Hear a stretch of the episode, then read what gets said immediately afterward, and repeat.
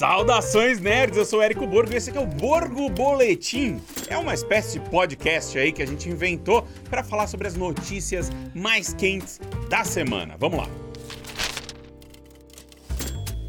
O Lin-Manuel Miranda, vocês sabem que é o Lin-Manuel Miranda, né? O cara do Hamilton tal, o cara tomou o mundo dos musicais de assalto aí, fez simplesmente esse, um dos musicais mais famosos de todos os tempos, Hamilton. Tem aí no Disney Plus para assistir e tal, a galera é doida por isso. É, vocês sabem como eu sou com musical, né? Eu tenho uma dificuldade, mas o cara vai fazer um musical de Warriors, Selvagens da Noite. E aí eu me interessei. Me interessei porque, porra, eu acho que esse filme vai funcionar como um musical sabe? Porque se você não conhece Warriors, Selvagens da Noite, é, ele é baseado num romance de 65. Foi dirigido pelo Walter Hill. Cara, é um filmaço, assim, porque é um filme. São.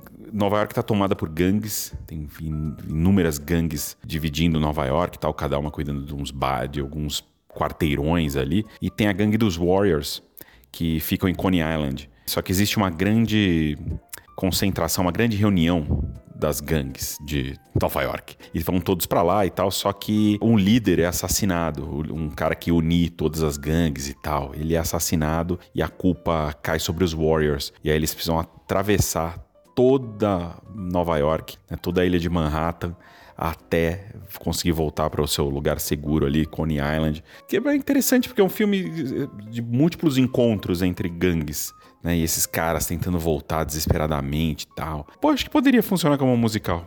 Eu, surpreendentemente aqui, depois que eu li isso, falei, olha, talvez fique bom. Precisa ver se não vai ficar aí, né? A galera tá reclamando muito e tal, falando, puta, caraca, é, é, o livro é bastante violento e tal. Precisa ver se isso vai funcionar como musical e tal, mas não sei. Será que não dá para fazer um musical violento com o Lima Manuel Miranda? Não sei. Pode ser que sim. Eu me interessei por isso e quis trazer aqui para vocês. O que, que você acha? Que teve, durante muitos anos, teve aí o projeto do Tony Scott com Ridley Scott de fazer um remake de Warriors, é, antes do Tony Scott morrer, claro. Ele queria fazer um remake de Warriors em Los Angeles, com gangues reais de Los Angeles cara tava já tentando aí marcar um encontro, um grande encontro real entre as gangues. O cara é doido. Ia, ia, nossa, ia dar muito ruim isso aí. Mas enfim, é, ele faleceu antes que o projeto pudesse acontecer. Então é isso. Vamos ver o que acontece aí, mas quis trazer pra gente discutir. Até porque é sempre bom falar de Warriors, né? Fiquei até com vontade de ver de novo. Guerreiros, saiam pra brincar! novíssimo DCU do James Gunn do Peter Safran, que tá meio sem novidades, né? Como tudo, por conta da greve dos atores e greve dos roteiristas. Mas a boa notícia é que o James Gunn, ele anda falando ali no Threads, acho que só ele tá usando Threads, né? Não sei. Eu posto lá e aparecem, tipo, tem 10 views, é bizarro. Enfim, o James Gunn falou lá no Threads, Creature Commandos terá 7 episódios e que todos os atores e atrizes já gravaram seus diálogos para a série, ou seja, ela não vai atrasar, ela tá pronta, eles vão só terminar de animar aí e ela será lançada, provavelmente vai ser um dos primeiros projetos do DCU uh, eh, a chegar ao HBO Max. O que, que é né, o Creature Commandos, só para quem não lembra? Creature Commandos é uma série animada né, que vai introduzir no DCU um grupo de criaturas e de seres desajustados ali que vão funcionar mais ou menos parecido com o Esquadrão Suicida. Inclusive Doninha estará nesse, nesse time, né? mais uma vez dublado pelo Shangan o irmão do James Gunn. E aliás, o Shangan vai fazer também outro personagem, o G.I. Robot, que é um robô caçador de nazistas. Ele falou que tá felizão em fazer esse robô de caçador de nazistas, porque ele odeia fascismo e então ele tá feliz de caçar nazistas, enfim. Mas o Creature Commandos, então, ele vai deve ser um dos primeiros projetos do novíssimo DCU aí, não vai atrasar, porque já tá tudo, a parte dos atores já está feita, e terá sete episódios, e basicamente é isso. Fora isso, né, a Gal Gadot também falou numa entrevista que foi gravada previamente ao início da greve dos atores e atrizes, que está ali feliz, que vai retomar aí o seu posto como Mulher Maravilha. Ela tá falando, tipo, não tem nada oficial, mas ela fala como se nada tivesse acontecido, né? Que o Mulher Maravilha 3 vai acontecer. Ela disse que, é, enfim, que a Perry Jenkins não, não deve retornar, mas que Mulher Maravilha 3 vai acontecer, que ela tá a bordo, tá felizona, que vai ter um novo Superman, que ela fica muito feliz com o tipo de oportunidade que interpretar o Superman traz para um ator estreante e tal. E é isso. Então vamos ver aí ó, essa formação do novo DCU, o que, que vai acontecer.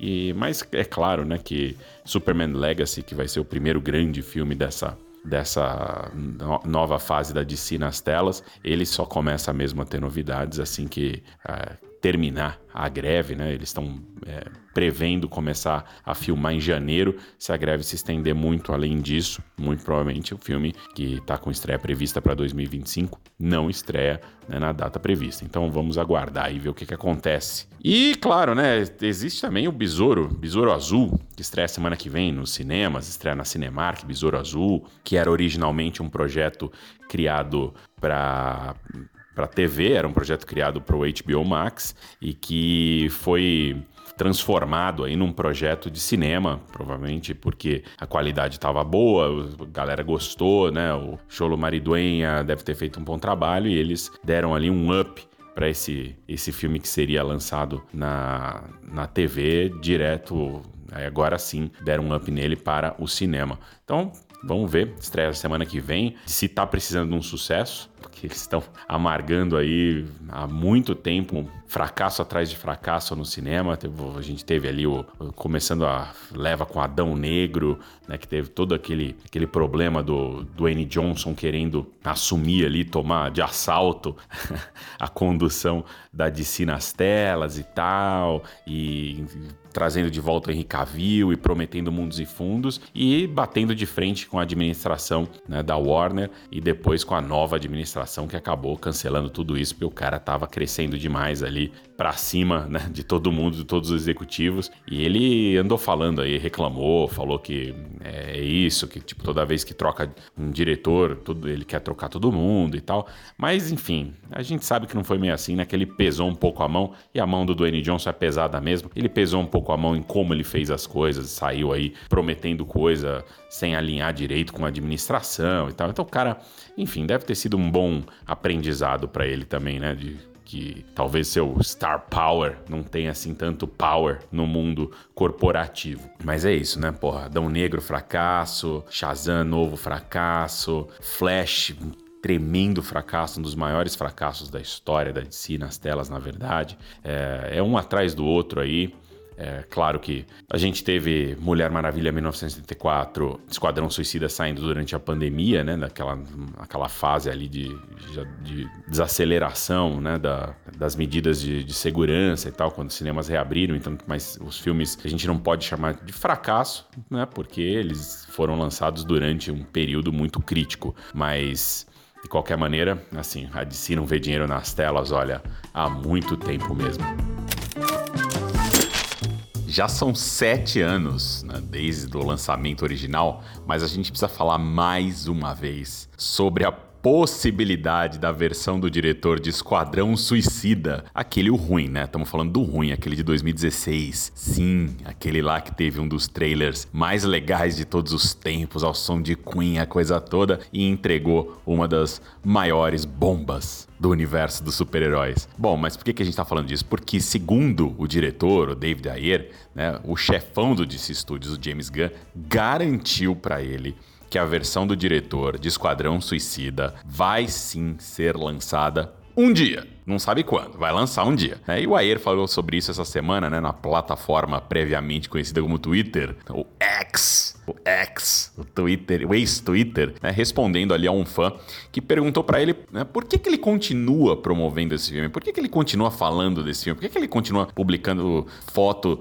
do, do Coringa né? Por que, que ele continua fazendo isso? Mesmo sete anos após o lançamento de Esquadrão Suicida. E, ou seja, né? O fã lançou, na verdade, um supera, né, mano? Porra, supera. Só que aí o David Ayer deu a real. Ele falou sobre a curiosidade, o interesse do público na versão dele e também falou sobre como algumas pessoas gostam de zombar do filme, zombar dele, né? E então aí, beleza, né? A gente fica imaginando como que o cara se sente. Ele foi super aberto sobre isso e ele diz que continua se sentindo acorrentado ao filme, que tá tentando lidar com isso da melhor maneira possível, ou seja, ele tá com essa âncora na vida, na carreira dele aí chamado Esquadrão Suicida, e ele quer mostrar pro mundo que ele não é ruim daquele jeito, que ele não é um péssimo diretor como aquele filme su sugere que ele seja. E ele disse também que a versão dele foi melhor recebida, né, em exibições teste do que a versão que foi para os cinemas, né? E depois ele compartilhou essa promessa do James Gunn sobre o lançamento dessa versão definitiva do diretor, mas indicou, claro, que isso ainda deve demorar.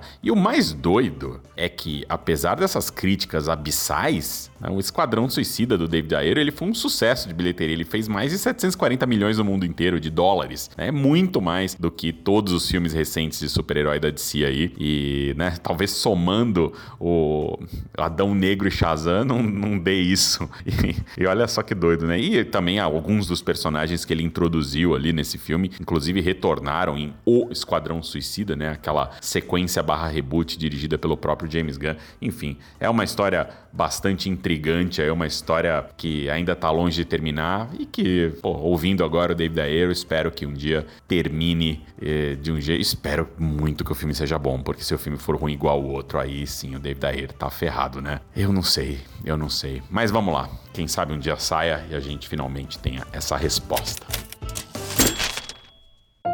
Estreia dessa semana é muito especial porque tem um dos meus diretores favoritos. Asteroid City é o novo filme do Wes Anderson e eu tô muito ansiosa. A história é sobre uma cidadezinha fictícia no meio do deserto americano nos anos 50. Ela faz parte do itinerário de observadores espaciais e olha, até essa parte na sinopse já tinham me vendido longa, só que tem mais. A galera tá lá porque cai um asteroide no lugar e logo em seguida a cidade entra em quarentena pelos militares porque aparentemente tem um extraterrestre envolvido. Eu tô muito curiosa para ver esse Alien do Wes Anderson, é só isso que eu tenho a dizer. E como sempre, o elenco está impecável. Bora ver Asteroid City na Cinemark. Boa sessão para vocês e até semana que vem. Esse foi o Borgo Boletim. Deixe seus comentários aí nas redes sociais da Rúrio da Cinemark Brasil, dizendo se você gostou ou não desse formato. Enfim, eu sou Érico Borgo e até a próxima. Valeu!